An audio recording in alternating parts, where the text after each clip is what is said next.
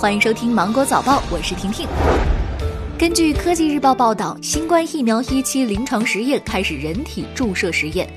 一批志愿者已经注射。此前，中国工程院院士王军志在新闻发布会上表示，我国已经有研发进展比较快的单位向国家药监局滚动递交临床试验申请材料，并且已经开展临床试验方案论证、招募志愿者等相关工作。据了解，一期试验需要的志愿者并不多，仅限武汉地区常住居民、武昌洪山东湖风景区户籍居民优先，年龄十八到六十周岁。公安部推出新冠肺炎疫情防控期间治安管理便民令立起十五项措施，包括对在疫情防控期间到期的户口迁移证件、居住证有效期限延长至疫情结束后三十天等。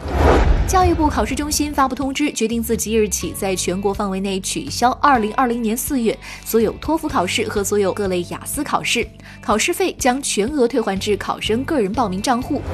张家界大峡谷景区最近引进了一种智能头盔，安检员戴智能头盔批量测温，头盔检测到发热人员将自动声光报警，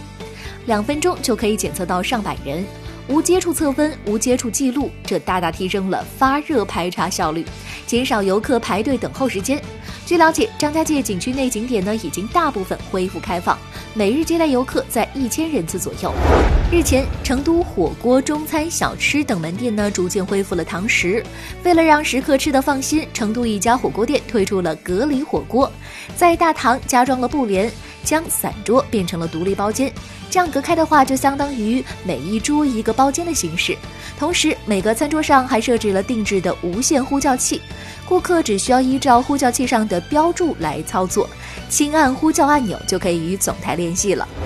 胡润研究院发布了《二零二零胡润全球房地产富豪榜》。值得注意的是，恒大集团董事局主席许家印以二千三百一十亿元蝉联全球房地产首富，同时拥有地产企业的美国总统特朗普以二百一十亿元财富额位列全球地产企业家第八十六位，比去年下降了四位。换句话说，许家印财富是特朗普的十一倍。